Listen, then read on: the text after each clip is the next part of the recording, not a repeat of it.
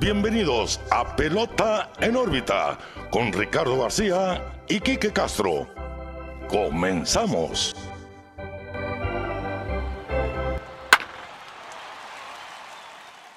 Hola, ¿qué tal amigos? Bienvenidos a un nuevo episodio de Pelota en órbita. Los saluda como siempre Ricardo García, también como siempre bien acompañado de mi amigo, su amigo Quique Castro. Quique, ¿qué onda? ¿Cómo estás? Muy bien, Ricardo, emocionado. Pelota en órbita 137. 137. Eh, emocionado porque pues ya lo decíamos la semana pasada, se viene el All-Star Game. Sí.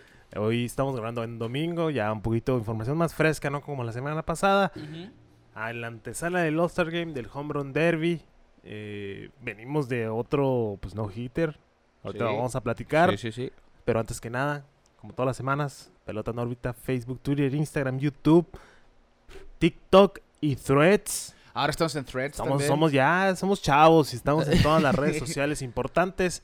Le entramos al Threads. Yo todavía no activo el mío particularmente. No te personal. nada, eh, te Sí, lo voy a ir di- diciendo. Eh, Así, ahorita que está esto de moda, Ajá. me subí al barco yo para ver cómo estaba el rollo de Threads. Eh, prefiero Twitter ampliamente. Sí, Todo, sí, es, el mismo comentario que mucha gente está diciendo.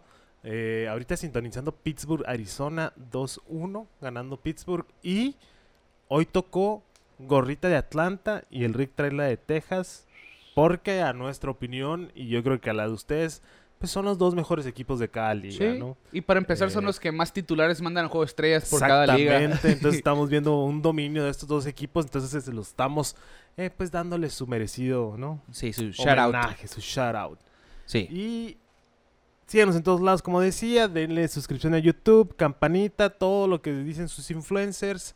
Pero antes de empezar el episodio vamos a hacer una pequeña dinámica, Rick. Sí, sí, sí. Ricardo fue al otro lado, a Estados Unidos, Fuimos a visitar al tío Sam y y pues no podía faltar. trajo unas tremendas tops. Quien no lo sepa, el Ricardo y yo somos eh, pues coleccionistas de todo el béisbol y pues obviamente de sus cartitas. cartitas. Entonces vamos a abrir rapidito unos paquetes que trajo el Rick de allá. Vamos A a, ver ver qué nos sale a a cada ver qué uno. nos sale a cada uno. A ver qué le sale algo mejor.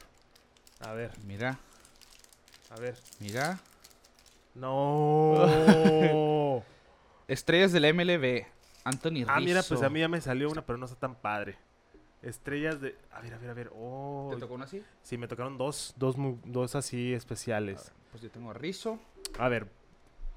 San Diego Padres, Me salieron los Rockies de Colorado, los Yankees de Nueva York. Chris Hale, Trace Thompson, Stop It. Mira, me salió esta de campeones, de Jeremy Peña y Altuve. Uh, buenaza. José, Zach Plisak, ok. José Treviño a mí, me mira mucho Yankee, me tocó en este paquete.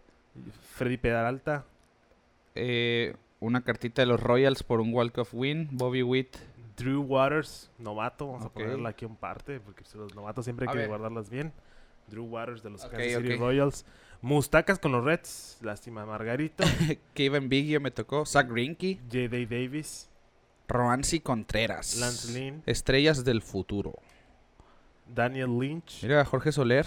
Mira, Lars Nudbar. Algo bien. Future Stars. Michael Toglian, cartita de novato de los Will Rockies. Smith. Otro de futuras estrellas. MJ Meléndez. Uh, le salió la cabra Randy Rosarena al Rick. Algo bien, algo suculento. Ya tenemos una, una joyita preciada en este Claro. paquete. Avisel García. y las últimas dos es Estrellas del Juego, Estrellas de la Mira. MLB. Mira, pues, el Bombi. El Bombi. Presenta tu celular, Kike. Verás. Ah, Voy, ah, voy a aprovechar para tomar una foto. A ver, ahorita que el que mío está salió. grabando. Sí. Eh, aquí me salió Futuras Estrellas, Chris Bryant. Ahí no sé si se puede ver. Y me salió una que está, está cotorrona, ¿eh? Néstor Cortés, de los New York Yankees. Pero dice All Aces. Está buena, ¿eh? Y es como un as, as de corazones. Oh, está muy padre. Está perra. muy perra. Ahí si la pueden ver, véanla. Está perrona, ¿eh? Está muy padre. Algo bien, algo bien para la dinámica de esta semana. Que sí, sí, señores. También coleccionamos gorras, eh, jerseys. Scope, Maldonado y Lourdes Gurriel. Julio Uriel, pues que la neta ahorita está teniendo una tremenda temporada. Va al All-Star Game. Eh, Muy, muy buen paquete, ¿eh? Buen paquete, eh. Sí, la verdad, no había, tenía tiempo sin abrir uno nuevo. Muchas gracias, Rick, de nada, de por, nada. por la importación ilegal de productos. 100% legal, aclaramos. aclaramos. sí. Oye, Eh, es que mención honorífica al buen David Arán Cordero que ayer me abordó en una juntada. ¿Sabes qué les falta a ustedes? Me dice. ¿Qué? dinero. Eh, dinero, sí. Eh, deberían de hablar más de los Yankees, me dice. Y yo le digo, mira, pues es que no podemos, no somos un podcast dedicado a los Yankees, cada que hace... Oye, y me dice eso justamente después de que sacamos un episodio de 40 Sí, minutos de, de los 40 Yankees, minutos ¿no? de, de, de- donde- De Domingo Germán. con Domingo Germán, que ahí se me dijo que le tiré mucho hate a los Yankees. Para nada, eh. No, Para no. nada. Si quieren lo hago, pero... Mira, pues este paquetito me tocaron cinco cartas de los Yankees. No más. Pues a mí, a mí una, una. Sí. No, Pues sí, está. si les enseñara el, el, el binder, todas las de Las los Yankees, carpetas, ¿no? Las carpetas, hay una sección de Babe Ruth muy buena que tengo por ahí. Ese, ese es mi proyecto pendiente, armar las carpetas. Sí, Ahí las que- tengo, pero no, me faltan las, las fundas Ah, ok. para las ranuras de las tarjetas. Bueno. Bueno, pues ahí está, una... Ahí está un, un- pues Ah. una dinámica, dinámica pequeña para empezar suavecito el episodio. Ya, ya... Pues ya pasamos por los paquetitos. Hace mucho no habría un paquetito, Sí, ¿eh? yo. Hace mucho esa que no habría un pandemia, esa pandemia me hizo no, no comprar por mucho tiempo. Sí. Y las últimas veces que he ido a los Uniteds, pues no he podido comprar, pero ahorita, mira, se pudo. Me doy, Muchas por, gracias. me doy por bien servido. Sí, claro. Bueno, pues ahí está entonces, ar- abriendo paquetitos tops que nos podrían estar patrocinando si quisieran. Ojalá. y vamos a arrancar con el episodio de esta semana porque pues ha habido bastante actividad. Sí. Después de un juego perfecto, pues ¿qué podría pasar más importante? Pues la liga siempre da de qué hablar. Así que arrancamos con el episodio 137 y todas las actividades de esta pasada semana. Porque los Tigres de Detroit, Kike, lanzaron un juego sin hit ni carrera, el segundo en, do- en semanas consecutivas después del perfecto de Domingo Germán. Sí. Ahora Detroit dice, nosotros también sabemos lanzar excelente. Lo hicieron en conjunto, que eso es lo más eh, diferente aquí, vaya, porque fue un juego sin hit combinado, porque Matt Manning, Jason Foley, Alex Lang y con Eric Haas atrás del plato se combinaron para el noveno juego sin hit ni carrera de la historia de los Tigres de Detroit. Sí, un, un, un suceso que también hay muy poquitos, ¿eh? Hay que decirlo. El combinado suele ser también más difícil que el, que el individual Sí. hasta cierto punto. Porque pues obviamente llegas, es un pitcher y viene otro con un repertorio totalmente distinto y chance a él le pueden ver mejor la bola. Está el dato que hay 20 nomás eh, en la historia de grandes Sí. ligas de combinados. Eh, pasó, siento que al revés, como decía yo la semana pasada. Si a alguien le iban a tirar un perfecto, eran a los Oakland A's. Pero nunca me esperé que le tiraran un sin hit a los Blue Jays. Sí. Sabemos que Sí. esa ofensiva es, es tremenda, liderada por Vladimir Guerrero eh, Jr., pero sucedió y luego que sea Detroit, sí es como que, ¿no? De asombrar. Ahí tienen un buen cuerpo de picheo que todavía no, no, como que no, no amarra el equipo completamente, pero pues sigue el proyecto de reestructuración de los, de los Tigres. Y pues no cae nada mal ver, ver un sin hit así Claro. de la nada. Sí, sí, sí. Y, y lo que dices, ¿no? De Detroit tiene un staff de pitchers interesante, ¿no? Sí. Aunque el equipo no esté bien aterrizado todavía. Pero pues ya están volviendo esos nombres jóvenes que había, de los que se hablaba que podría ser una rotación bastante sólida en el futuro. Ya estamos viendo a Tarek Skubal de regreso, que lo están controlando su cuenta de picheos, obviamente. Pero hoy, por ejemplo, después de 70 picheos, topó a 98 millas. Después Sí. de estar fuera toda la temporada por lesiones de su brazo. Eh, Matt Manning, que fue el encargado de iniciar esta hazaña con los Tigres de Detroit, pues apenas era su quinta salida de la temporada. También otro pitcher que se había perdido bastante actividad por cuestión de lesiones y pues todavía falta mencionar al, al- la pieza principal de esa rotación joven, Casey Mice, que pues por Tommy Sí. John se pierde toda la temporada. El primer pick del que 2020. 2000, si no me equivoco, o 2019.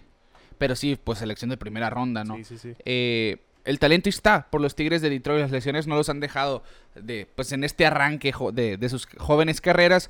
Pero Matt Manning, pues aquí, el año pasado en 12 salidas, 3.43 de efectividad. Este año en 5 aperturas tiene 3.72. Lo ha hecho verdaderamente bien. Y pues qué mejor que empezar un juego sin hit ni carrera. Porque él lanzó 6 entradas y 2 tercios de 3 bases por bolas y ponchó a 5. Después le siguió Jason Foley con una entrada y un tercio ponchando uno. Y el cerrador Alex Lange con una entrada y un ponche. Alex Lange, que se ha puesto en el radar como de uno de los mejores relevistas del béisbol actual. Así que en Detroit no todo es malo. Sabemos que tiene un staff interesante ahí. hay piezas que les falta madurar y eventualmente deberían ser un equipo competitivo, Está ¿no? muy verde el equipo en general. Yo creo que, pues, los veteranos ahí son Miggy y Javi Baez. Y ya hemos hablado lo mal que le dio a Javi Baez y Miguel Cabrera, pues, lo que haga ahorita Sí, ya es. está bien, ya es Es ganancia. por despedirlo ya literalmente pues, que su última hablando de, hay que mencionarlo, saliéndonos un poquito del tema del no-hitter, no lo invitaron a, a Miguel Cabrera al Juego de Estrellas. ¿Sabes qué? Me llama la atención porque el año pasado sí fue. Eh, sobre todo... Sí, les hicieron, Eh, fue es- más para hacerle el paro a Pujols. Sí, sí, sí, pero, pero era esta, esta regla nueva del comisionado que invitaban a dos jugadores de trayectoria histórica ta- cada Sí. temporada. eh, dos años seguidos, creo. no, nomás fue el año pasado. Sí, No, el porque... antepasado también, por- creo. ¿A quién? Es que, según yo fue el pasado nomás, Fue el porque pasado fue, nomás. fue Pujols y fue Cabrera. Fue Cabrera. Y muy seguramente, como dices, muy seguro que esa regla llegó para llevar a Pujols. Sí, claro. Y para nomás no llevar a uno, llevaron a Miguel Cabrera también. Sí. Uno por liga. Este año deberían hacer lo mismo. La cuestión es, ¿a quiénes invitas? Sí, no, de, de la americana pues es Cabrera, pero de la nacional Sí, es lo que me quedo yo pensando. no hay ningún nombre así que tú digas. Apenas, pues Verlander, no sé. o sea, No, pero Verlander no está en el así de que ya se va a ir, ¿no? exacto, pues, pero tiene mucho tiempo en la liga. Está desde Sí, que sí, el sí. 2005, si no me Sí, sí, equivoco. sí. Es, es a lo que voy, ¿no? Pero buscando un quién Sí, acompañar a Miguel no, está, Cabrera. está más Está, complicado. está complicada esta vez, pero sí me, sí me extrañó Sí. el no ver a uno de los mejores latinos que se han visto en el deporte, en el Uno béisbol. de los mejores bates, ¿no? Que Sí, sí, sí. que ha dado el béisbol. Pero bueno. Y, y quizá en el transcurso de este día que nosotros estamos grabando se anuncia, ¿no? O Sí. mañana. O mañana, pues ya, mañana es el Home Run Derby, mañana lunes. Sí, ma- ajá, el lunes que sale este episodio se juega el Yo derby. pensé que hoy era el juego de futuras estrellas. No, fue sábado, ¿no? Fue ayer. Sí, ajá. Ayer Sí, que, que normalmente siempre era un día antes que el derby. Sí, Sí. se me hizo, se me, Me hizo, hizo extraño. Ajá, ajá, diferente. Eh, pues, pero en fin, ahí está esa cuestión. A ver qué, qué pasa. Esperemos. Buena, buena observación, esperemos. ¿no? Sí, sí, es que como me llamó la atención, pero bueno. Que hoy pegó hit para irse arriba Miguel Cabrera por parte de los Tigres de Detroit, por cierto. Eh, y hablando del juego sin hit, es el primer juego sin hit ni carrera que lanzan los Tigres de Detroit en su casa, en el Comerica Park, desde que Justin Verlander lo hizo contra los Brewers de Milwaukee en el 2007. Son que ya 16 años. 16 años. Eh, hablábamos hace un par de temporadas, pues el de Turnbull, Spencer Turnbull, que lanzó el último juego sin hit por parte de los Tigres. Pues ya, el noveno, el primero combinado de la franquicia, el, el número 20 en la historia de las mayores, como decía Kike. Pero aquí una de esas curiosidades. De esos 20 juegos sin hit combinados en la historia de MLB, 10 han llegado en las últimas 10 temporadas. Ok. O sea, es una hazaña reciente. Y ¿sabes qué? No me llama tanto la atención o no me sorprende tanto porque eso es parte de las modernidades del béisbol. Claro. Antes el abridor te llegaba de 10 salidas 9 veces, te llegaba a la novena entrada. Ahora no. Ahora sí te luego el controlan. número, el número de picheos. Sí, exacto. todo. Y ahorita ya es más cuidadoso el juego. Pero está bien. No, no, ¿qué, ¿Qué opinas tú del combinado? No, a mí, a mí ¿Se para mí es válido. eh, no, no, la validez está. Pero te emociona igual que uno sí, individual. Sí, sí, sí. Bueno, no igual. Porque sí considero pues que el pitcher te lance las nueve entradas y que después de que el lineup te vio cuatro veces, Ujú. sigues intratable, lo hace Sí. un poco más difícil, a Sí, mi punto de vista. El, el simple hecho que el pitcher lance el juego completo lo hace Ya, más ya es una difícil. Ya, sí, claro eh, pero sí he visto mucha gente que lo demerita y yo no, no estoy de acuerdo con eso. Porque no. el que lleguen los, en este caso fueron dos pitchers, pero que lleguen en la misma sintonía que, que abrió el Ese juego. Es el punto. Que estén No está igual, fácil. que estén al mismo nivel, porque igual lo hemos visto, ¿no? O sea, deja tú un sin hit, un juego normal. Entra Sí. un relevista y a palos lo sí, ¿cu- reciben. ¿cuántas veces no lo hemos visto, no? Entonces, se me hace a la par. No se me hace ni más ni menos. Se me hace un poquito a la par. El, el- el individualmente tiene más méritos porque, pues, juego completo, dominar cuatro veces, lo que tú Sí. decías. Pero no, no se me hace tan, tan diferente a nivel de emoción. ¿vale? Claro. Porque sí, mucha gente como que no le gusta, no se le hace algo, ah, pues es que... Acostúmbrense, porque lo van a ver más seguido, estoy de acuerdo. Con- sobre todo con ese dato, 10 de los 20 han sido en los últimos 10 años, Sí. últimas 10 temporadas. Pues esa es la tendencia, ¿no? Vamos a empezar a ver más y más eh, de este tipo de juegos sin hit. Por lo mismo, pues las modernidades del béisbol que cuidan más a los lanzadores abridores, el control de picheos. Pero siento yo que aquí lo que se aplaude más es el catcher. Claro. Sobre todo aquí la labor de Eric Haas, porque pues son tres pitches, como decimos, que tienen que estar en una misma sintonía. Y el que los va a llevar y el que sabe cómo está funcionando en contra del otro equipo, el, repertor- el repertorio, la forma de lanzarle a los bateadores, es el mismo catcher Claro. que está detrás de home. Bien dice, ¿no? El catcher es, es el que manda en el juego y, y pues es también secuencia de picheos. Y luego, eh, cómo te está marcando el umpire. Saber cómo está tu alineación defensiva. Hay muchos factores que el catcher pues lleva el mandato en el juego. Y ahorita en, este en particular que es combinado, pues sale más a la luz la labor del receptor. Sí, totalmente. Así que lo de Eric Haas está eh, digno de aplaudirse cuando estamos viendo el juego de los Oh, Diamondbacks. sí, Alec, Alec Thomas, Thomas, se eh. acaba de ir para la calle. Poner los 2 y 2, algo bien. El quinto de la temporada le sirvió, pero muy bien esa mandada a las ligas menores a Alex Sí, Thomas. lo, ¿eh? lo mandaron a ajustar una que otra cosita, dejarlo que tome más turnos y en el mejor momento, eh, que vuelva. Que el otro día nos, nos sacamos un susto con la posible lesión Sí, de... que de, de Corbin Carroll, Corbin Carroll. Que más adelante traemos datos de Corbin Carroll también. ahora que estamos viendo el juego de los Cuando lo vi dije, no, Sí, sí, nuestra, sí. nuestra maldición está saliendo nuevo. Le echamos la sal, ¿no? La sal. Pero está, está bien, está bien, lo bueno, está sano. Y ya para cerrar el tema del juego sin hit ni carrera de los Tigres de Detroit, que son el segundo equipo en la historia de las mayores que admiten una docena o más de carreras en un día. Y al siguiente día lanzan juegos sin hit ni carrera ante el mismo equipo en 1893. Los Orioles de Baltimore admitieron 14 carreras contra Washington y un día después, el 15 de agosto, Bill Hawk lanzó el juego sin hit ni carrera. Esos datitos. Es- 1893. Que son 140 años, No, no, no, 130, no, no. 130 años. 130 años. Sí, sí, sí. 130. Ya sabes que eso del abaco a mí no me funciona muy bien.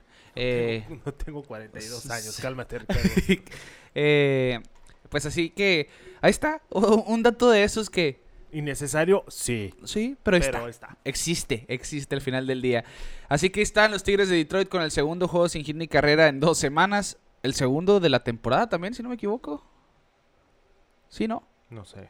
No, no recuerdo, no sé si se, me podrá estar olvidando uno más temprano en la temporada, así que voy a ver rapidito las portadas de nuestros episodios, pero sin duda, pues dos semanas con juegos sin hit ni carrera. Sí, no ya, ya después, de- hace dos temporadas nos mal acostumbraron. Sí, fueron pues, Sí. uno semanal, yo creo. El de. Kluber, el de Musgrove, el de los combinados, No, Alec no, Mills. no había habido otro. Sí, no había habido otro. No. Sí, aquí estoy viendo, es el segundo de la temporada, estoy en lo correcto entonces. El primer sin hit y el primer perfecto tuvimos. Así es. El- así que el primer juego sin hit es combinado. Hemos tenido muchos, pero muchos, Mucha cercanía. sí, eh, oportunidades pues, Sí, de juegos sí, sin sí. hit, pero que no se han podido concretar. Se tuiteó. Hay que sintonizar a los Tigres de Detroit. Sí, se hizo. Y se completó. Así que ahí está nomás. Nuestra culpa no es. Confirmo la teoría de que ese tweet no hace daño. No sé. Eso, yo solamente le estamos advirtiendo, vayan a ver ese juego, por favor.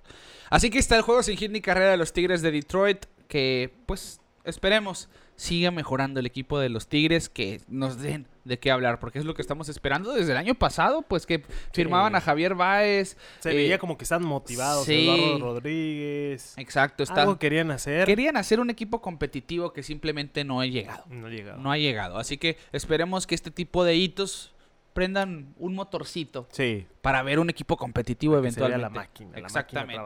y bueno, a lo que venimos. El nombre de este episodio es la pausa del All-Star Game, del juego de estrellas. Así que vamos a hacer predicciones, pero antes de dar las Muy predicciones, erróneas. vamos a ver cómo están conformados los eventos ahora de la pausa. Primero, el Home Run Derby, que, que a mí me emociona bastante el de esta temporada. Yo creo que es...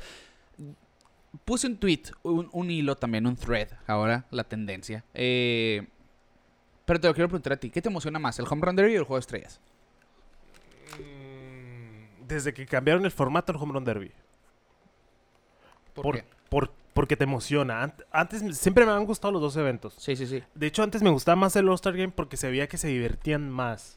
O sea, la guasa, el uh, o sea, sí era un juego, es un juego de exhibición, pues. Sí. Luego cometieron la tontería de darle un- una importancia, agregándole una presión innecesaria a los equipos.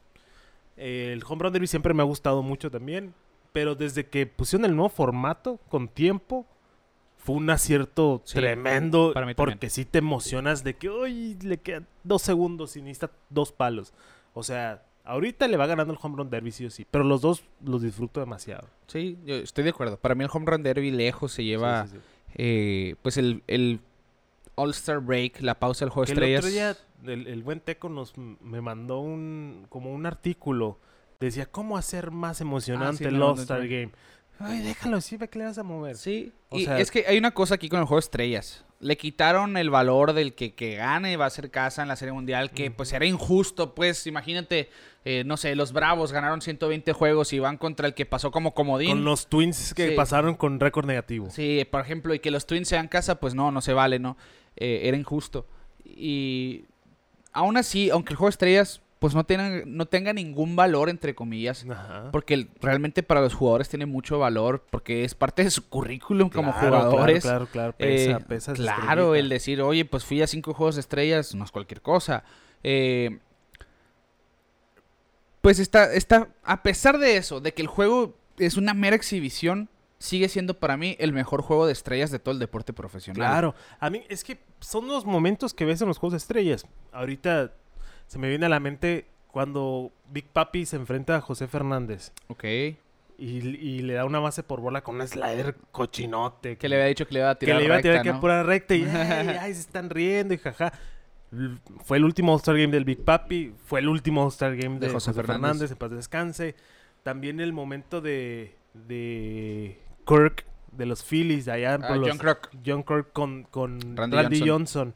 Que le tira una pegada, él es zurdo y dice, no, se cambia el casco para atrás y se pone a bater de derecho y jaja, todos unas curotas. O sea, esos momentitos es lo que, lo Sí. que está padre del All-Star Game, ver a los jugadores sacando curas, por decirlo de cierta manera, divirtiéndose en un juego de exhibición, que eso es lo que es, o sea, Sí. lo podemos, si lo comparamos, por ejemplo, un All-Star Game del, de la NBA, pues ya ahí ves ju- jugadas de fantasía, a veces que Pero ni siquiera nadie defiende, pues. Ajá, están Nomás estás viendo cómo van y vienen. Ajá. Eso es a lo que voy. Para mí es el mejor juego de, de estrellas del deporte. Porque en la NFL tampoco, pues en el Pro Bowl no A juegan nadie- eso defensa. sí ya a nadie le gusta. Sí, el Pro Bowl no juegan defensa. flag. En la NBA no juegan nada de defensa. Los tiros, pues todo el mundo quiere tirar triples, todo el mundo quiere hacer jugadas sensacionales, como dices. Y todos pueden, Eh, pues. Sí, se- y válido, ¿no? No se van a arriesgar en un juego de exhibición. Sí. Pero, y en la MLB, aún que es un juego que no cuenta, vas a ver al pitcher tirándote las 100 millas, vas a ver al infielder tirándose por los batazos, Así vas es. a ver al catcher bloqueando los picheos, o sea, va- el esfuerzo sigue siendo el máximo, aunque no cuente el juego. Sí, o sea, es que yo quiero lucir mi brazo de 100 millas. Yo Sí. quiero lucir mi cuadrangular de 500 pies. Yo quiero lucir mi guante arriba de la barda. O sea, esto, todo el juego se presta que todos den el 100%. Claro. Eh, obviamente, pues chance y, y te dejo una pasar para ver que te luzcas, ¿no? O, o por parte del pitcher. O me voy a ir al robo sabiendo que no. Cositas así que, claro, existe el riesgo de una lesión. Pero al final de cuentas es una exhibición que, que es para nosotros, para los fanáticos. Eh, y, y a mí me da, me da, me da risa porque sí, mucha diversión, jijaja. Pero en cuanto se acaban las celebraciones del All-Star Game es cuando empieza la tensión Sí. de que, hey, ahí viene el trade deadline. ¿A quién se va ¿Quién a se va? mover, ¿Quién no? viene? Chance, y, y lo vemos muchas veces. Lo vimos con Machado, no sé si te acuerdas, que jugó jugando con, con los Orioles en el All-Star Game antes de lo, que lo cambiaran a los Dodgers. Platicaba ahí con un jugador de los Dodgers de que, hey, ya se va a ir para allá. Y al rato lo vimos para allá. Sí, sí, cierto. Cositas así, o sea, es. es, es Sabes, muy yo me acuerdo mucho del caso de Jeff Samardzija, ¿te acuerdas? Ajá, Que a él lo habían seleccionado para el juego de la Liga Americana sí. y lo cambiaron a los Cubs antes del juego de estrellas. Oh, Y jugó por la Liga Americana, si no me equivoco, estando ya en un equipo de Liga Nacional. no sabía que. No, no me acordaba yo de. Sí, porque fue realmente días antes del juego de estrellas que lo cambiaron. En, en el, en la mera pausa, por ejemplo, ¿no? Eh, que están esos casos extraños, sí. Extraño, sí, sí, sí. Pero, pues sí, es parte de. Y, y- y es- habiendo ya dicho eso, ¿no? Que a pesar de que uno esperaría ver un juego bastante competitivo en el All-Star Game, no tiene ningún valor. No, no, No o tiene. sea, Es exhibición en su máximo esplendor. mm, divertirse, josear, ahí sí se vale todo. Y es parte de- de- del por qué nos gusta. Eh, vamos a ver cómo se pone este año. Está muy, está muy bueno en los rosters de los dos lados. Y aparte de eso, el home run derby de este año. Exacto. Uf, uf. Yo tengo claramente dos favoritos, pero vamos a ahorita a platicarlo de cómo, cómo se configuraron las llaves, que está muy interesante. Pues yo creo que va a ser un derby bastante competitivo. Sí. Que de- el, el derby pasado fue una muestra de ello. Cualquiera puede ganar. Porque yo me acuerdo el año pasado que decíamos, ay, pues Salvador Pérez que hace en el derby, ¿no? Y bolas. Y, y- y no pasó. Pero hizo una gran actuación. yo, a pesar tengo, yo tengo dos, dos caballos débiles. Dos, dos- Dos Weakest Link. Ok. eh, Uno es Mookie. unos Mookie Betts Sí, y el y otro, el otro Rochman. La verdad. que hoy pegó home run de 450 pies. Pero sí, te- Pero- estoy de acuerdo contigo. Son los que con los que pudiera dudar un poco. Sí. Que Porque siento que los demás. todos son poder. Son poder. Pues Rodríguez llegó a la final en su primer derby. Sí. Contra Pita Alonso. De Alonso y ahorita van a. Es la revancha ahora en la primera ronda. La primera ronda. Pues vamos a ver. Así está conformada la llave para el Home Run Derby 2023 en la casa de los marineros de Seattle. Que por cierto, ¿viste la cadena que se les va a regalar al campeón del Sí, derby? sí, sí, ya, ya, ya me gustó esa tradición, eh. Claro, ya. no, está bien. La pasada que dieron un cadenón que decía Derby Champ, que se llevó Pita Alonso, pues ahora dan otra cadena, pero más eh, apegada a los marineros de Seattle, porque trae esa brújula de su logotipo. Está muy, muy padre. Eh, bueno, la primera llave, Luis Robert, que es el sembrado número uno, va contra Adley Rochman, que no, no vi, no sé de qué depende el número de sembrados, no creo que sea la cantidad de home runs, no estoy seguro, o probablemente no sí, sé. yo creo que sí, ¿eh? Eh, sí, creo que es- va por ahí. Eh, No había captado que hay dos de la Nacional nomás. oye, de veras, de veras, no me había. Eh, pues, fíjate, ¿quién lo diría? Serán Yo- los. Que pues es- No sé. A ver, ¿no? Eh, pues Robert contra Rochman. Robert. Así fácil. Sí. Yo también digo Robert. Yo digo Luis mucho. Robert. por Luego, mucho. Alonso contra Rodríguez. Ahí va a estar muy, muy cerrado. Va a estar fuerte, pero Alonso. Yo me voy a Alonso. La verdad. Yo también me voy a Alonso. Sabemos lo que puede hacer en un derby. Yo, ya yo lo hemos visto. siento que no hay otra respuesta. Para mí, bueno, sí hay, pues no, pero yo también pienso que es Pita Alonso. De hecho, para mí es mi, fa- es mi favorito. Es A mi ganar. favorito ganar el derby y es el favorito ante los casinos para ganar ¿Ah, el sí? derby. Sí. Él y después Vladimir Guerrero. Luego, esta es mi llave favorita, ¿eh? Sí. El duelo de cubanos. Sí. El Bombi, Adolis García contra Randy Arozarena. Yo creo que. Ay, no sé. No sé. De ahí sí no sé. Me. Yo con el dolor de mi alma digo el Bombi, ¿eh? Ay, ¿cuál dolor si te gusta mucho el Bombi? Sí, pues, pero pues Randy es Randy. Nomás parte de la contra, muy por el Randy. Pero sí siento que el Bombi se puede. Es que siento que es de más poder en bruto Sí, sí, Adolis. Pero bueno, sabemos que también a Rosarena Sí, tiene lo suyo, tiene lo pues. suyo. Sí, pero sí, no, me voy a ir a Rosarena nomás para que, para que te enojes. Bueno, y, y muy seguramente esa llave va a ser la más entretenida porque son paisanos Sí. y, y pues está parejón, está parejón. Está muy parejo. Luego, Mookie Betts contra Vladimir Guerrero Aquí Jr. siento que Vlade, ojalá y Muki me dé, me, me sorprenda, pero es que lo que dicen que Muki ni siquiera, chance porque no lo, no lo intenta, pero dicen que ni en práctica de bateo pega home Pues run. es que él lo dice. Yo recuerdo ese año de MVP del 2018. No sé si lo comentamos la semana pasada. que, que él decía es que. ¿Para qué voy a ir al derby si yo no, no tengo ese tipo de poder? Pues lo que él tiene es velocidad de manos y es Sí, muy sí, sí. atlético. Sí es fuerte, pues, pero lo que él dice, no tengo ese poder de derby. sí, pues. pues es que lo que queremos ver son a los, a los Luis Roberts, a los Vladimir Guerreros, a los Schwarbers, Matt Olson o faltó, sea, por ejemplo.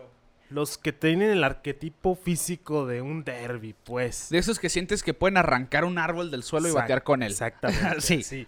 Pero también, pues, chance ahí nos pega una sorpresa, ¿no? Nos burl- yo me burlé malamente de Pujols el año pasado Hizo buen papel, Pujols. y eliminó mi caballo que era Kyle Schwarber. Entonces, ya saben que nuestras mis predicciones no sirven mucho, pero aquí yo siento que sí, Vladi se la lleva fácil. Entonces, favorito para ganar el Home Run Derby. Uh, voy para Alonso. Pita Alonso. Sí. En una final contra el Bombi. Ok. Yo también Por- voy a Alonso. Es que el, esta llave. Por eso te decía que Rochman no se me hace tan acá. Hubieran puesto Rochman contra Betts. Pero es que Luis Robert. Es que ya, ya vi, ya vi, el sembrado siempre el número de home runs. Ok. Si hubiera quedado, imagínate, Luis Robert contra Vladi y luego el Bombi contra Rosarena. Esa llave iba a ser el campeón sí o sí. Sí, sí, sí. Pero yo siento que Pete, Pete Alonso pasa a la final contra el Bombi y gana Alonso. A mí lo que me gusta de cómo está conformado es que van a haber dos revanchas para Pita Alonso. Porque va primero contra J-Rod. Ajá. Y si pasa, Contra Vladi. va contra Vladi en caso de que pase contra Mookie Betts. Sí. de- del primer derby, ¿no? De, de Pita Alonso. Pero, pues yo diría, para mí también va a ganar Pita Alonso. Este home run. es mi, es mi selección de Eh, este es- nos derby. estamos yendo a la fácil. Sí, sí. Porque ya sabemos lo que hace ese señor. Eh, viejo conocido ya, Sí, viejo Pete Alonso. conocido. Pero yo pienso que va a ser contra Luis Robert. Contra Luis Robert. Ok, sí, no, de lo respeto totalmente. Así que hay tres cubanos en el home run derby, ¿eh? Ojo, ahí. Tres cubanos, un dominicano y dos estadounidenses. Es que sí. Tres estadounidenses. Es que físicamente Luis Robert. ah, Yo cre- creo que nomás le pone el bat y se va, ¿no? ¿Y cuántas veces lo hemos dicho aquí, no? Que ya se está viendo, se prendió en este último mes. Sí. Eh, tiene todas las herramientas para ser un candidato al MVP. Que la verdad, mira, me sorprende que vaya al derby. Porque muchos se platica que, que les descompone el swing, que a veces regresan. Eh, un te, poquito te la mato rápido. Los White Sox no van a ningún lado. No, ya sé, ya sé. Pero pues obviamente individual, ya está viendo a lo individual, ¿no? Eh, no sé. Los, sí, los White Sox, te esperamos la venta de garage próximamente. Los White Sox. Más, más temprano que otra cosa, ¿eh? Ya es cuestión de, días, siento yo. Eh, pero bueno, pues ahí están nuestras selecciones para el Home Run Derby. Platíquenos cuál es la suya. Igual van a ver un post en estos días. Bueno, no en estos días, mañana o hoy para ustedes que sale este episodio. eh, de quién va a ser su candidato al Home Run Derby. Bueno, nos vamos al clásico de verano, el juego de las estrellas del 2023. Ya se actualizaron los rosters, más adelante lo vamos a componer. Eh, esta es ya. Viene siendo la edición número 90 del juego de estrellas. Porque se empezó a jugar en 1933. Desde 1933 la americana tiene dominio. 46 contra 43. Ganó el juego pasado por una carrera. Que fue, yo creo que ha sido uno de los peores juegos de estrellas que he visto en los últimos años. Estuvo aburrido, realmente. Eh, porque es difícil de decir, pues, con tanto pitcher, pues ya deja de ser un duelo de picheo. Simplemente faltó bateo, cambio de Faltó bateo. Obvio que están yendo los mejores pitchers de la liga y lo que tú quieras. Pero pues van nueve pitchers, diez pitchers diferentes y a ninguno le bateaste, ¿no? Sí.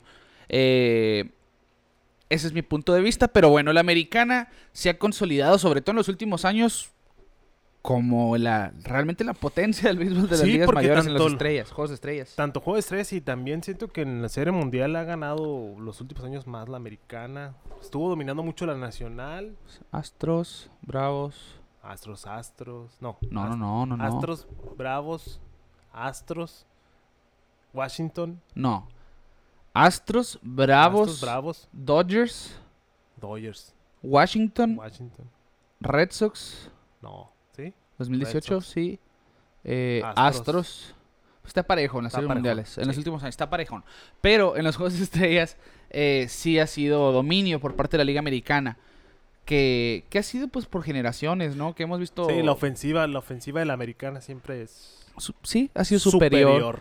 Sí, y, y yo creo que los 2000 para acá sí se han visto, ¿no? Los lineups de la americana cargados de poder y en la nacional pues sí ves más picheo. Y al final pues es lo que esperamos, ¿no? Un juego que, que tenga lo mejor de lo mejor por ambos lados de la pelota, pero pues siempre un picheo o un swing te cambia todo en esos juegos de estrellas. Sí. Y pues así está el roster conformado por ambas ligas para el juego de estrellas. Ojo, ya actualizado. Todavía falta que en el final de este día domingo alguien diga yo no voy. Pero esto es al momento.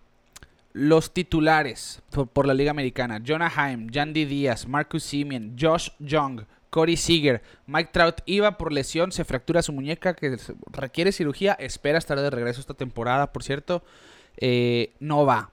Randy Arozarena va a estar de titular. Aaron Judge no va por lesión. Shohei Otani va a estar de titular y también está como pitcher. Y en las reservas, Salvador Pérez, Atlee Rochman, Vladimir Guerrero, Whit Merrifield, Bobby Chet, José Ramírez, Wander Franco va, va como reemplazo, Luis Robert, Austin Hayes, que por cierto, Austin Hayes toma el puesto de titular por Aaron Judge. Jordan Álvarez, Adolis García toma puesto de titular por Mike Trout. Kyle Tucker, Julio Rodríguez se suman ambos, los dos últimos, y Brent Rooker por los Atléticos de Oakland. Mientras que los pitchers son Otani, Garrett Cole, Luis Castillo, Sonny Gray, Nathan Iovaldi, Kevin Gossman, Shane McClanahan y Framber Valdez. Estos dos últimos no van porque acaban de tirar este fin de semana. O por lesiones. Michael Lawrence, George Kirby se suma, Pablo López se suma y Jordan Romano se suma. Mientras que los relevistas, eh, también por la americana, Kenley Jansen, Emanuel Clase está en el roster pero no va. Félix Bautista, Jenier Cano y Carlos Esteves se suman en lugar de clase. Una duda, a ver si tú me puedes sacar. Eh, si a mí me nombran All-Star y digo, no voy, Porque no quiero. no, no puedo, no quiero, Sí. no me quitan mi All-Star No, tienes la selección en tu y, currículum. y al que se lo dan, se la suman. se la suman. Sí. Ah, ok. Sí, sí, sí. Ok, ok. Ganar, ganar. Si te dan ese mérito, pues Ya. está- eres al final seleccionado al juego de estrellas. Que para mí veo los números de Whit Merrifield y no sé qué está haciendo ahí. Pero bueno, bienvenido al Lo voy a decir, hace falta Alex Verdugo. Sí, yo también siento que, Rolón, le robaron al que muchacho. pudiera estar en el juego de estrellas Alex Verdugo, ¿eh? Eh, Y bueno, pues lástima, no vamos a ver a George, no vamos a ver a Trout. Por lesiones, tristemente. No sabemos si Otani vaya a batear. Sí, sí va a ¿Sí va a batear. batear? Sí, este, después el, de hecho ya fue el por el que más votaron en Juego de Estrellas. Mm. Así que se queda como titular por la Liga Americana como el bateador designado. Y ya lo hizo en el 2021, Sí, bateó sí, y pichó. sí. Así que, y el año pasado también, si no me equivoco. Fue así- el primero en, en un derby y en un Juego de Estrellas Juego haciendo Estrellas esas cosas, ¿no? haciendo las dos cosas. Así que ahí está la Liga Americana y la Liga Nacional. El roster terminó así. Su lineup titular no tuvo cambios. Sean Murphy como catcher, Freddie Freeman en la primera, Luis Arraez en segunda, Nolan Arenado, Orlando Arcia, Ronald Acuña, Mookie Betts, Corbin Carroll y JD Martínez.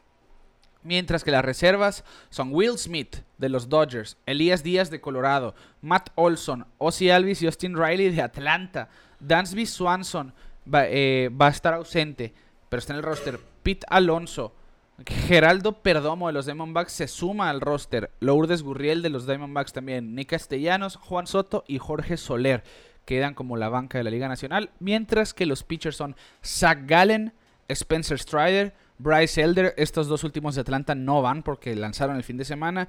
Justin Steele de los Cubs, Mitch Keller, Josiah Gray, Clayton Kershaw y Marcus Stroman no van. Kodai Senga y Alex Cobb toman su lugar junto con Corbin Burns. Mientras que los relevistas son Alexis Díaz de Cincinnati, Sí. Josh Hader, Devin Williams de Milwaukee, va a estar ausente, lo reemplaza Da- David Bednar y Craig Kimbrell también va como reemplazo, mientras que Camilo Doval es el último en este roster de la Liga Nacional. Me sorprende. Bueno, no me sorprende, pero qué, qué curioso, nomás va Juan Soto de los, de los San Diego Padres. Ese equipo de tantas estrellas y me da gusto ver a Kimbrel en el juego de estrellas. Sí, ¿no? Ha tenido una buena, una buena primera Eh, mitad. eh, em- empezó flojillo, pero se quedó con la novena entrada Sí, con los la- Phillies al final. Regresó como cerrador y eso es Lo algo ha hecho que- muy bien. Lo ha hecho muy bien. Lo ha y hecho muy bien. gusta, me gusta, me A mí nomás me faltó ver a Fernando Tatís en ese roster, siento yo. Para mí Fernando Tatís es un All-Star. pues, Por encima oh. de Perdomo, por decir algo, de los Diamondbacks o no sé, de Castellano, si quieres. Que no lo he hecho mal, ¿no? Pero Fernando Tatís ¿Qué, debería qué- qué estar. en- tomarán para las reservas? ¿Qué tomarán en cuenta? no sé si ¿Menos se- no sé si sea por votos. O ya dedazo del manager. Buena pregunta, ¿Quién ¿eh? No creo que sea de Dazo. Pero pero ahí está. Así que son los rosters para este juego de estrellas, el número 90 en la historia de las mayores. ¿Quién Quique, tu pronóstico del All-Star Game, ¿quién gana? Va a ganar la americana un 6-2. 6-2, o sea, ofensiva Sí. No, 100%. obviamente me voy a equivocar, pero pues la americana 6-2. ¿Tú? Ok. Ahora yo sí te voy a dar la contra. Digo, la Nacional va a acabar con esa mala racha. Ok. Va, va a ser eh, el año de la Nacional y MVP del Juego de Estrellas. Ay, bueno, luego no, ya no voy a decir MVPs porque todavía me traen a carrilla. Va, va a jugar la Americana y quién va a ser el factor decisivo de la victoria para ti. Voy a decir Car- Randy Rosarena. A Rosarena. Sí. Oh, ok. Porque le gusta, le gusta el show. Le gusta. Y esos momentos Sí, donde él sí, es para clave. eso está. Para eso está. Ok. Yo digo que va a ser Corbin Carroll de los Corbin Diamondbacks. Ok. Va, va, va, va, va. Él, va. él va a ser ahí el, el factor decisivo por la Me Liga gusta, Nacional. Me gusta, me gusta, me gusta. Así que ahí está entonces. Recordamos entonces el récord histórico le favorece a la Liga Americana. 46 victorias para la Liga Americana contra 43 de la Liga Nacional. Díganos, díganos sus pronósticos, díganos su favorito al Home Run Derby. Y, y vamos a ver, vamos a ver qué, qué nos espera en Seattle. Que sí, sí, estoy emocionadillo, eh. Sí. Está padre, está padre ver el All-Star Game. Sí, ya viene una muy buena semana. El juego de las futuras estrellas estuvo más o menos, pero estás viendo el talento, ¿no? Al final ganó la Liga Nacional, que ahora eh, Blanquearon a la americana. ya, ya, pues no está ese formato de Estados Unidos contra el resto del mundo. Ya es americana nacional, los Me equipos con sus organizaciones eh, Respectivas. respectivas, así que eh, buen show al final. Sí. De- y sobre todo ahora que salió el juego de las futuras estrellas, eh, me llama mucho la atención Kike, que empezaron a sacar los rosters de ediciones pasadas.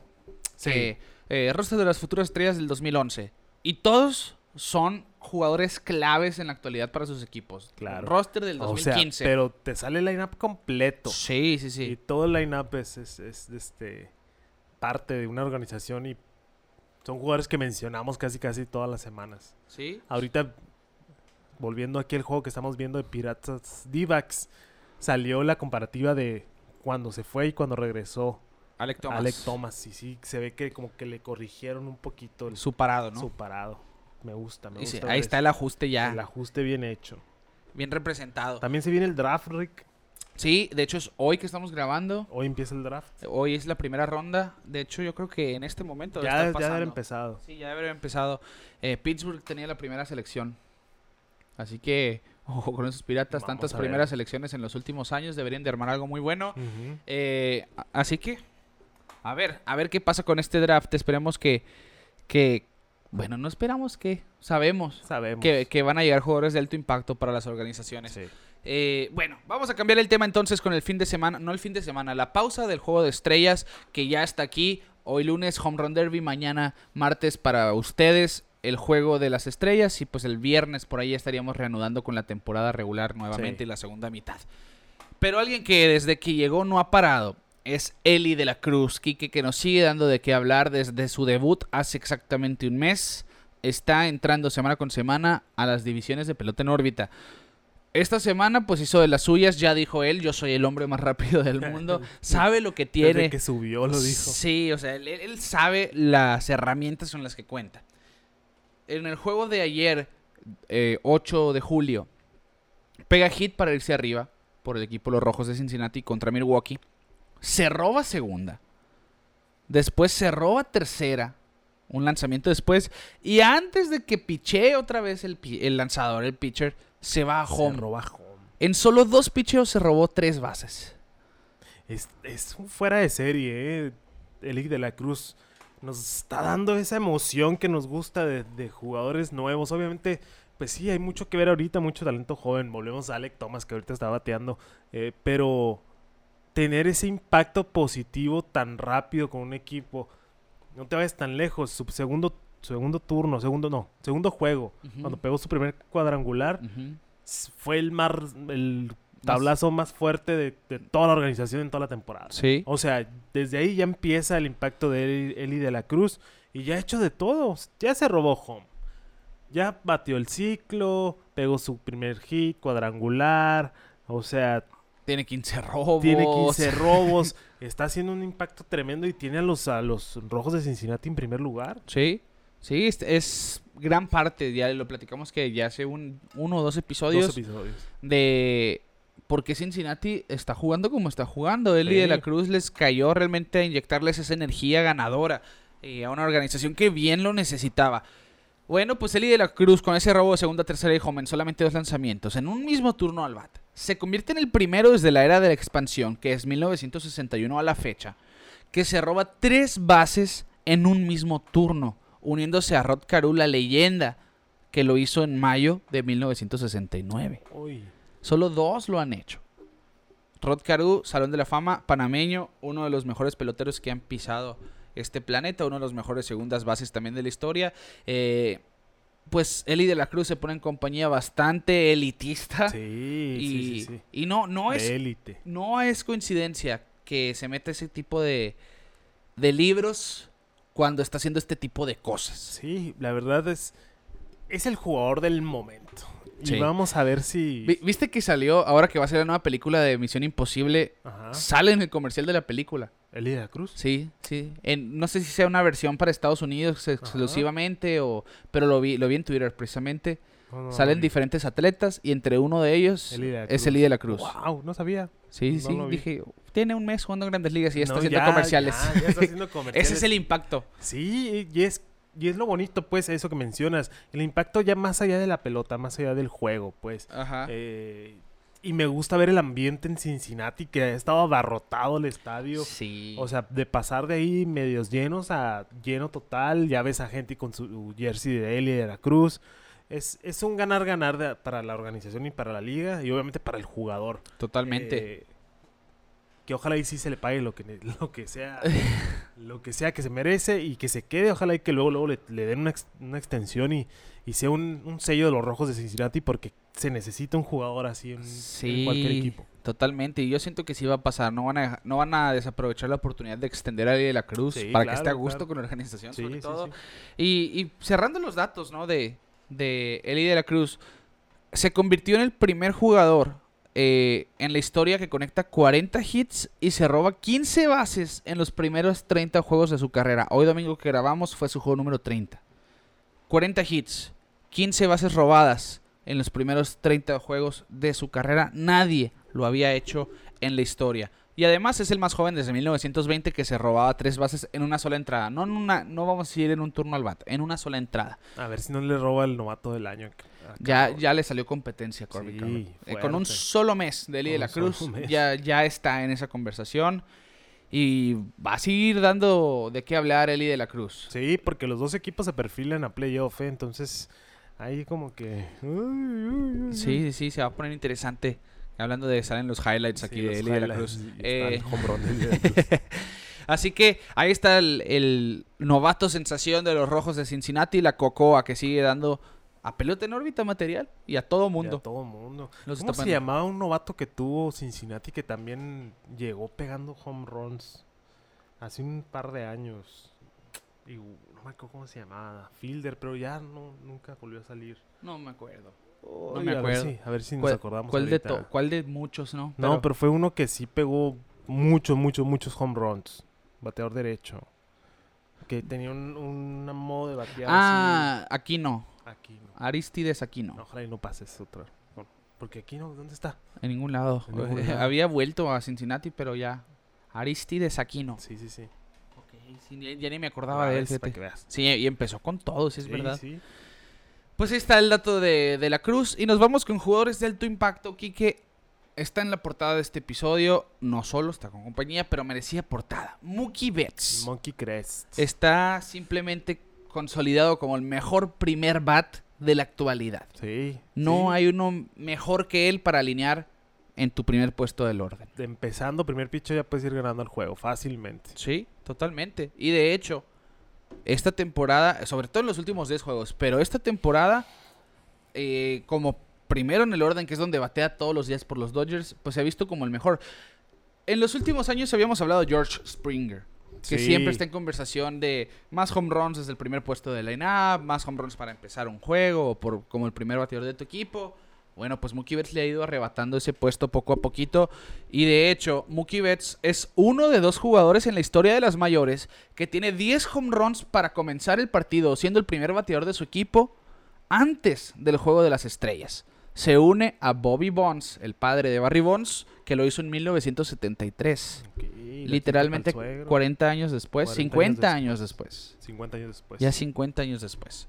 Así que Mookie Betts se mete en, en- en ese departamento ya también de la élite, uno de los mejores primer bats de la historia, que es, siento que esta es una plática que de, para muchos, Ricky Henderson es el mejor primer bat de la historia, para otros es Ichiro Suzuki, eh, pues Mookie Betts ya está poniendo numeritos que ni uno ni el otro hicieron. Es que son Son tres jugadores de tres diferentes eras. totalmente. Y perfiles distintos también. Perfiles totalmente distintos, pero que se, que se acomodan al primer bat. Entonces está difícil la comparación esa.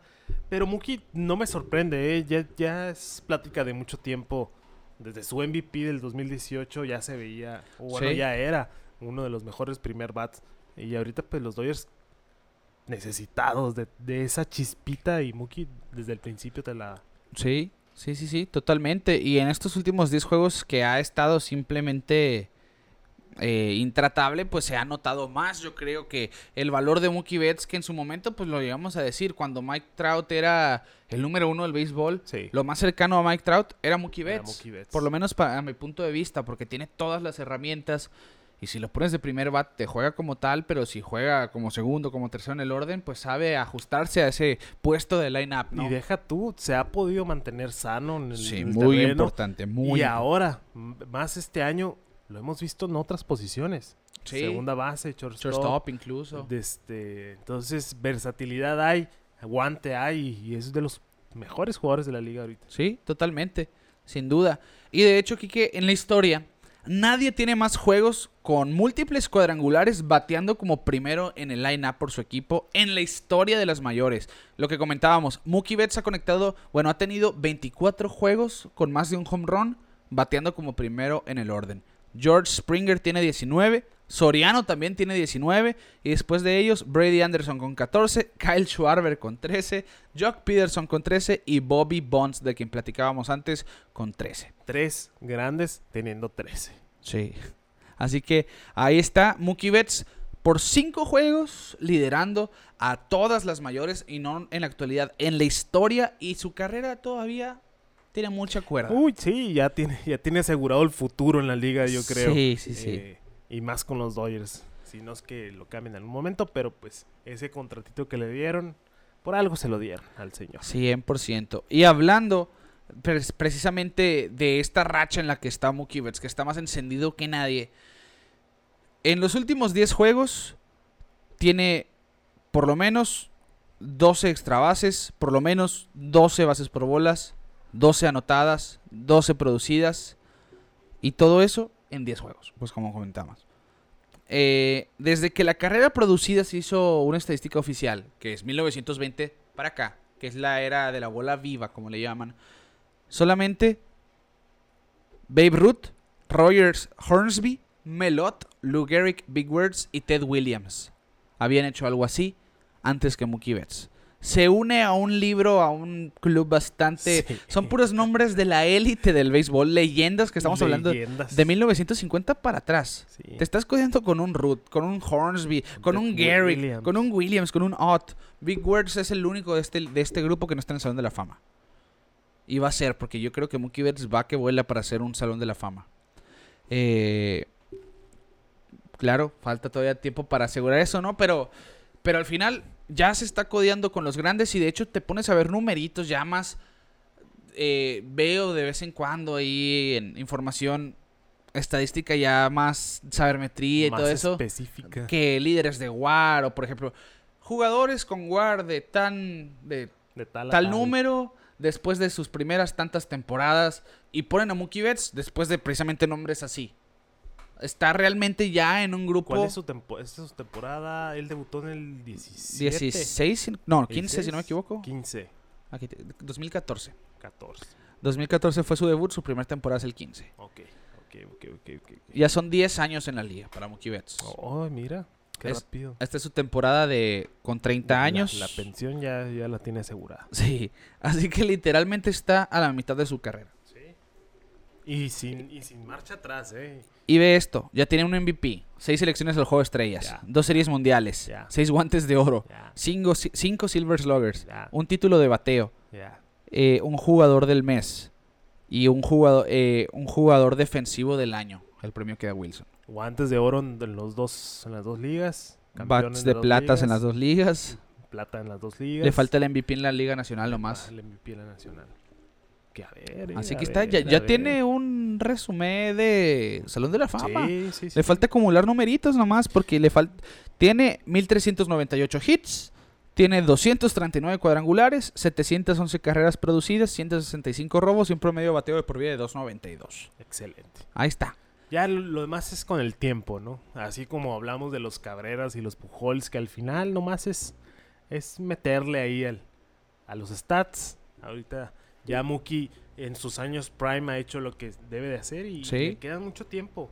Más que nada, pues está con los Dodgers y no creo que la máquina de los Dodgers se detenga. No, no, no. Y pues tiene todo para, para seguir sobresaliendo y seguir llegando a postemporada. Y los está poniendo a gozar Mookie Betts, sin duda. Ahora, pues, más adelante vamos a ver el rondín, pero han aprovechado lo- los Dodgers en esta semana. Porque Mookie Betts y Freddie Freeman han estado, han estado encendidos. Freddie Freeman tiene tres noches seguidas dando cuadrangular, por ejemplo. Eh, así que ahí está la información de Mookie Betts, que sin duda ha sido uno de los mejores jugadores desde que llegó a las mayores. Y es alguien que también dinamismo 100% sobre el terreno de juego. Y alguien que hace lo mismo, que es dinámico, es Corbin Carroll, de quien platicábamos, Quique. Corbin Carroll de los Diamondbacks, que va que vuela. Bueno, por lo pronto es el favorito, ser el novato del año. Es nuestro favorito ser el año. el No, novato no. del año, pero pues ya le salió competencia, decíamos.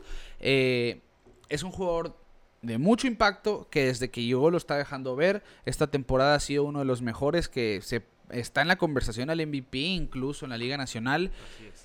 Y va a la pausa del juego de estrellas con 15 cuadrangulares y 15 robos de, y 25 robos de base. Es el primer novato que hace esto. Ir al juego de estrellas con 15 cuadrangulares y 25 robos o más. En la pausa del juego de estrellas. Sí. Eh, yo creo que, y ya vuelvo a lo que mencioné hace rato, el sustito que nos sacó hace unos días, ¿no? Que, que sale el juego después de un swing.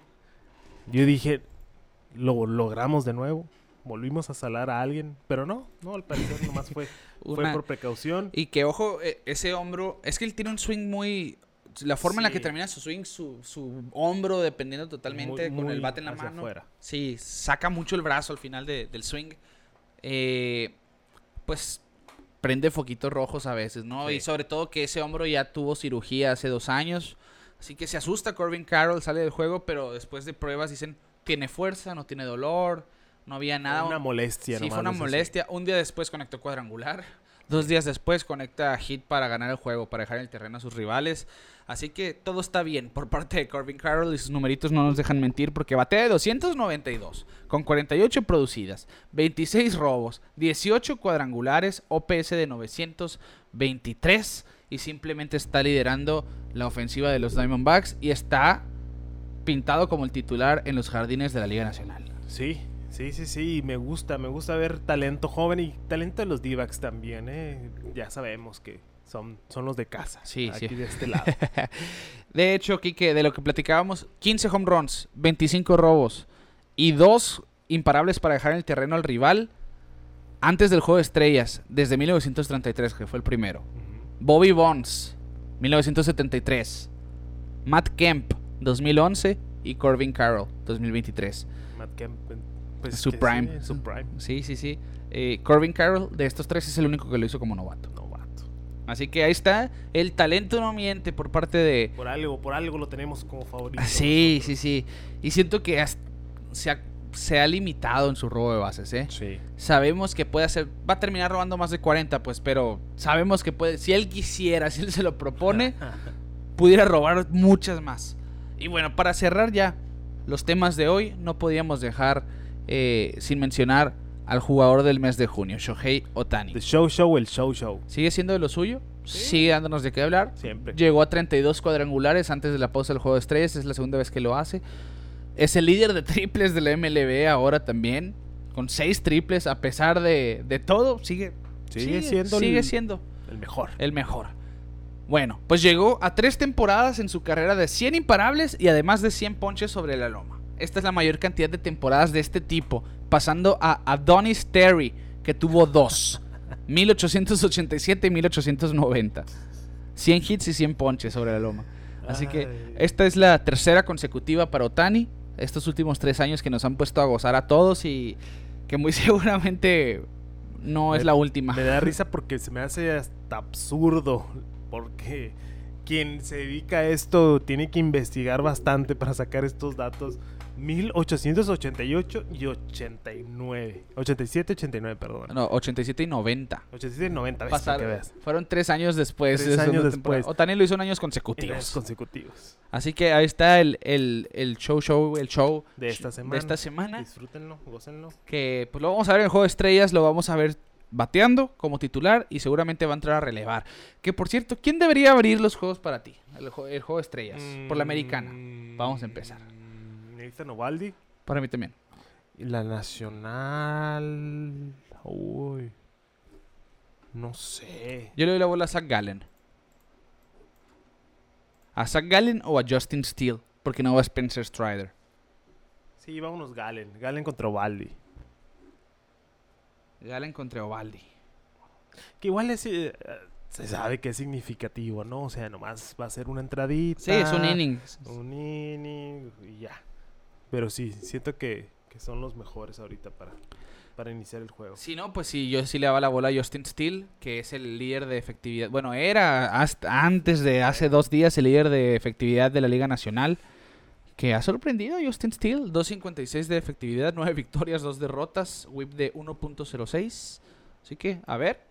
A ver, entonces, ¿qué, ¿a quién le van a dar la bola? Eso no lo han anunciado. ¿Quiénes son los titulares, los abridores del juego de estrellas, mejor dicho? Y a ver qué sucede. Entonces, de aquí a las próximas 24 horas, ¿quién se ya, anuncia? Pues sí, vamos a ver ya. Ya que terminen de escuchar, escuchen temprano el episodio y ya. Ajá. Más, más, más, ta- Más al tarde, ratito. Más al ratito. Bueno, vamos entonces al rondín divisional rapidito, el de la mitad ya de temporada, el de la pausa, mejor dicho.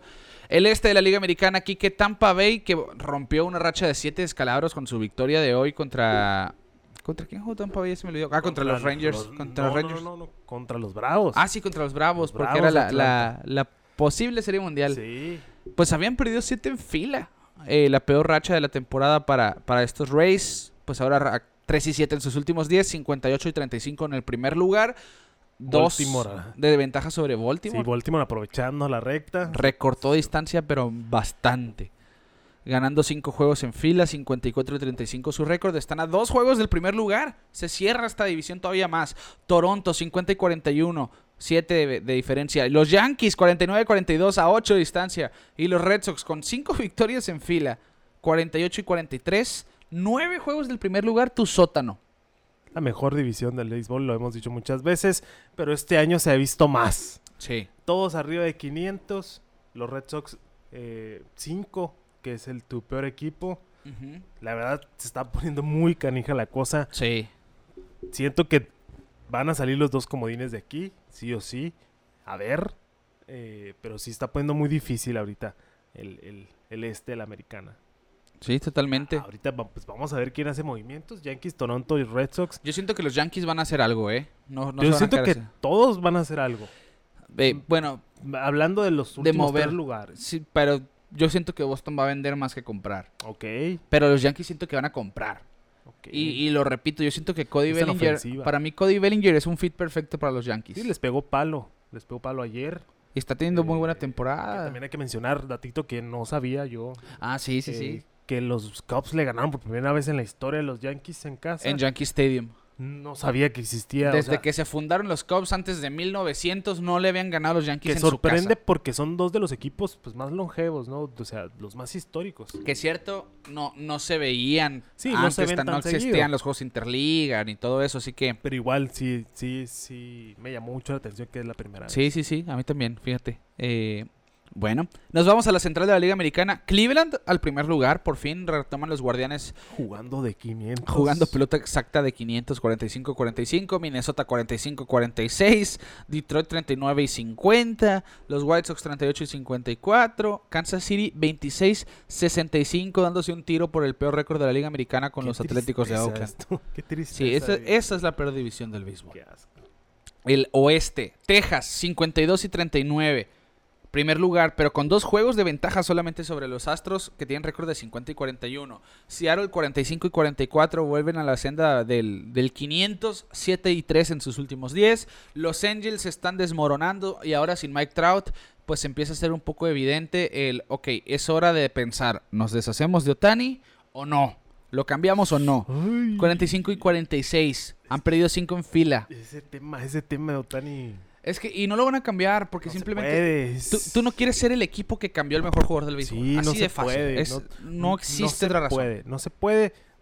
Tanto no te van a dar lo que lo que Lo que quisieras. lo que quisieras y lo que vale y tampoco es no quieres tener ese precedente. Entonces Sí. está muy difícil.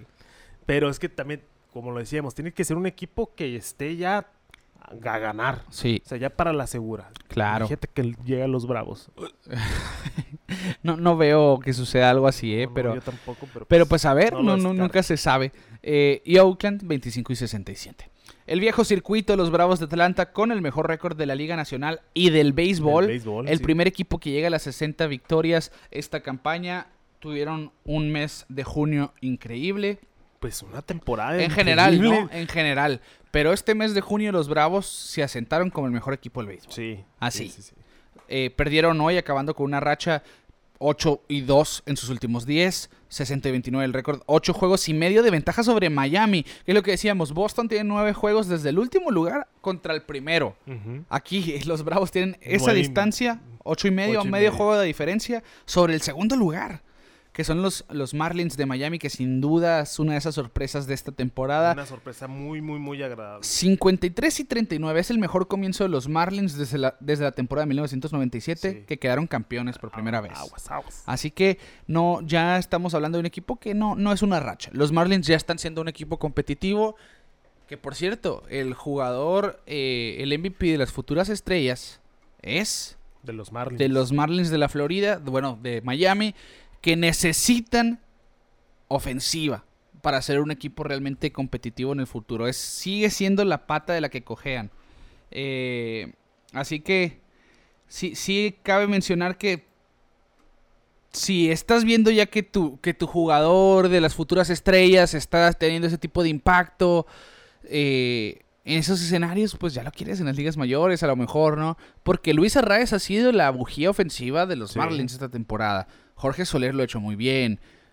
Otros nombres han tenido buena temporada, por hablando de Brian de la Cruz, hablando de Garrett, Garrett Cooper, que lo ha hecho muy bien. A mí me impresiona este hombre, sobre todo Garrett Cooper, que ha tenido home runs bien clutch, pero picheos que dices, ¿cómo, ¿Cómo le le dio a eso? En serio, no lo entiendes. Que hay que mencionar, no sé si lo platicamos la semana pasada. Ese walk-off contra los. contra los Cardenales. Ajá. Tú lo tuiteaste. Sí, sí, sí. Cómo resumir una mala temporada Ah, en, sí, en un sí, video. sí. Donde todo salió mal. Pero bueno, es también la suerte que traen ahorita los, los Marlins de Miami. Que los milagrosos Marlins que lo tra- los traemos en el corazón del 2020. Eh, esperamos a Sixto todavía. Esperemos Sí, si regrese sí, pronto. sí. Que no han habido actualizaciones eh, de Sixto. Que cierto. espero que sí suban a su prospecto para que les dé el ese impacto de Ellis de la Cruz, chance, chance, no sé. Sí, to- todavía eh, está verde el caso de Nassim Núñez. Que hay jugadores que están en las futuras estrellas por, por mero dedazo a veces o Sí. por porque las organizaciones Que quieren... son lo mejor sí. en el momento, ¿no? Sí, no, Nassim Núñez no ha tenido la mejor temporada en las menores, pero pues conectó un doble para vaciar las bases y darle la victoria a la Liga Nacional ayer en el juego de las futuras estrellas. Se espera verlo en grandes ligas como shortstop, que corre bastante rápido. Pero bueno, es, es parte de, de esto, ¿no? Las futuras estrellas no siempre eh, son garantía, que es lo que hemos no platicado. sale lo que. Exactamente. Pero pues ahí está, entonces los Marlins en el segundo lugar de la Liga Nacional en el Este. Los Phillies en tercer lugar han sido uno de los mejores equipos en la visita últimamente, intratables cuando están jugando. Han ganado 13 juegos en fila en visita, si no me equivoco. Eh, 48-41, 12 de diferencia. Los Mets 42 y 47, 18 de diferencia. Los Nacionales 36 y 54 en el sótano del Este. Pero Joey Meneses tuvo un excelente fin de semana. Sí. Cuatro home runs Cuatro este fin de semana. runs. No habíamos visto tanto poder. No había bateado poder. eh, pero excelente, excelente. Sí, subió ese slogan. eh, el Culichi Caballoy haciendo de las suyas. La central de la Liga Nacional. Cincinnati 50 y 41, Los 7 y Rojos 3 de en sus últimos 10. Sí, los Rojos de la Cruz. Milwaukee 49-42, a un juego del primer lugar también se ponen en la conversación. Los Cubs 42-47, a 7 juegos. Los Piratas 40 y 49, han perdido 4 al hilo, 3 de, eh, victorias de sus últimos 10 juegos, 3 y 7 de sus ya últimos 10. cayeron los piratas. Sí, ya cayeron otra vez. Y San Luis, pues con la peor temporada para un equipo que debería estar contendiendo, ¿no? 38 y 52 en el sótano. ¿Irán a hacer algún cambio? Buena pregunta. Buena pregunta. Yo creo que sí. Uy, ¿por qué? Yo creo que sí. A ver a quién mueven. Eh, y el oeste de la Liga Nacional, los Diamondbacks, que han estado en un slump últimamente, 4 y 6 en sus últimos días, a pesar de ganar eh, dos en este fin de semana contra los Piratas, con un juego todavía en curso. Se mantiene en el primer lugar, pero solamente a medio juego de ventaja de los Dodgers, que han ganado cuatro en fila, siete de sus últimos tres. Platicábamos del impacto de Mookie Betts esta semana. Freddie Freeman simplemente han demostrado una ofensiva abrumadora. San Francisco 48-41, tres juegos y medio del primer lugar. San Diego 42 y 47, 34 y 56 los Rockies. Los Mets y los Padres, las dos nóminas más altas de la Liga Sí. Nacional, tienen el mismo récord. Un asco los dos. Un asco los dos. Tristeza, tristeza, sat, sat, sat. La neta, no hay otra manera de decirlo. Eh, y ahorita están jugando, de hecho. Sí, Van ganando los, los padres 5 a 0. ok. Pero ya lo que resulte de ahí ya no da mucho impacto. Sí, Qué ya. tristeza. Eh, ocupan un milagro en la segunda mitad, puede pasar, ¿no? Pero, a ver.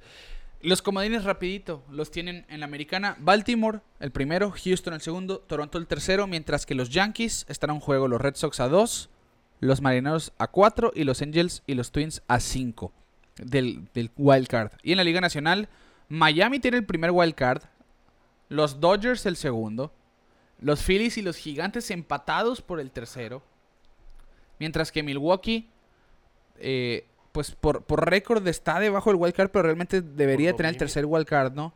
Por, supongo yo que es por dominio que queda descartado. Los Cubs están a seis juegos, igual que los Mets, los Padres. Mira, es lo que te digo. Seis juegos el comodín, los Mets y los Padres. Todavía hay oportunidad. Todavía hay. Necesitan todavía hay despertar ya. Pero no crean. Y Pittsburgh a ocho juegos. Ya después de ahí, pues ya. Siento que los. Mets tienen más posibilidades de despertar que los padres. Pero quién sabe. Quién sabe. Que por cierto, hablando de los Mets, ¿viste lo que dijo Kodai Senga? Le preguntaron si te gustaría enfrentar a Otani en el juego de estrellas.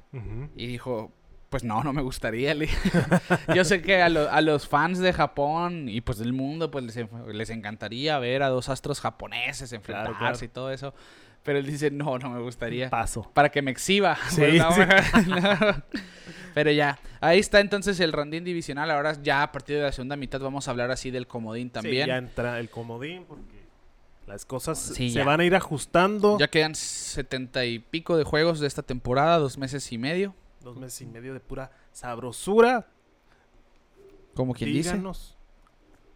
¿Para dónde se va su jugador favorito? ¿Quién va a vender su ¿A equipo? quién quieren ver en su ¿A quién equipo? quieren ver en su equipo? Denos sus predicciones. Y pasemos rapidito a los saludazos. Ya te la sabes. Así que saludos a toda la gente de YouTube, primero que nada, que nos han comentado. Eh, Toda la gente bellaca. sí, sí, sí. Rolando Ríos, saludos. A Lalo Andrade, saludos también. Ahí que nos actualizaba un poquito de lo que pasó la semana pasada. A Kun Rodríguez, también saludos. No me pierdo un video de ustedes jamás. Qué pedazo de podcast tienen. Saludos desde Mexicali al Calorón. Saludos a toda la Saludos gente de Hermosillo de otro calor. de otro calorón de, de la Ciudad del Sol hacia, hacia ustedes también los cachanillas, les mandamos un abrazo. Fernando Villarreal también, saludos. Eh, preguntaba, ¿me dejó un mal sabor de boca este juego de estrellas? Supongo que por el roster. ¿Quién escoge quién entra al Salón de la Fama? ¿Un jugador? No, eh, quienes votan para el Salón de la Fama es la Asociación de Asociación de Escritores de Béisbol de los Estados Unidos de América, es decir, la prensa. La prensa. Eh, Son cierto número de candidatos, son como 300 votantes, si no me 300 y feria Sí. de votantes. Y para ingresar al Salón de la Fama tienes que tener el 70% de los votos eh, en uno de los años. Así que así, así es como se escoge. Bueno, saludos también a Edgar Escobedo. Saludos a Cardi TV. Cracks, he visto que les piden hablar de la Liga Mexicana de Béisbol. Por, por favor, jamás lo hagan, dice. Bueno, que, ¿Pero por qué? que porque nuestro programa es tan bueno porque hablamos de las mayores y somos de los pocos que lo hacen. dice. Ah, ok. Eh, bueno, pues ahí está una entiendes, opinión. el, entiendes el programa. Sí, exacto. Eh, saludos. Arturo Alvarado, gran programa. Oigan, podrían hablar también del béisbol mexicano. Mira, aquí hay dos mundos, dos mundos en, en comentarios así unidos. Bueno, eh, saludos, Arturo Están Alvarado. pláticas, están Sí, pláticas. sí, sí. Alberto Gutiérrez, saludos también. Oscar Ponce. Tengo como cinco meses escuchándolos y ya me aventé todos los episodios. dice Oscar Bien, Ponce. Pues bien. gracias, bienvenido. Bien. Alonso Saavedra también ya, como siempre, comentando que no hay nada más hermoso que este hermoso, no hay nada más hermoso que crecer con conocimiento de este hermoso deporte y conseguir con grandes maestros, no, grandes maestros. Híjole, híjole. la voy a Sí. pero gracias. Gracias. Gracias. Si te queda algo, adelante, tómalo. Tómalo y corre. Sí, sí, sí. Eh, Daniel Avilés, saludos también. Y a toda la gente que ya saben, David Alán, que ahora nos saludó el fin de semana.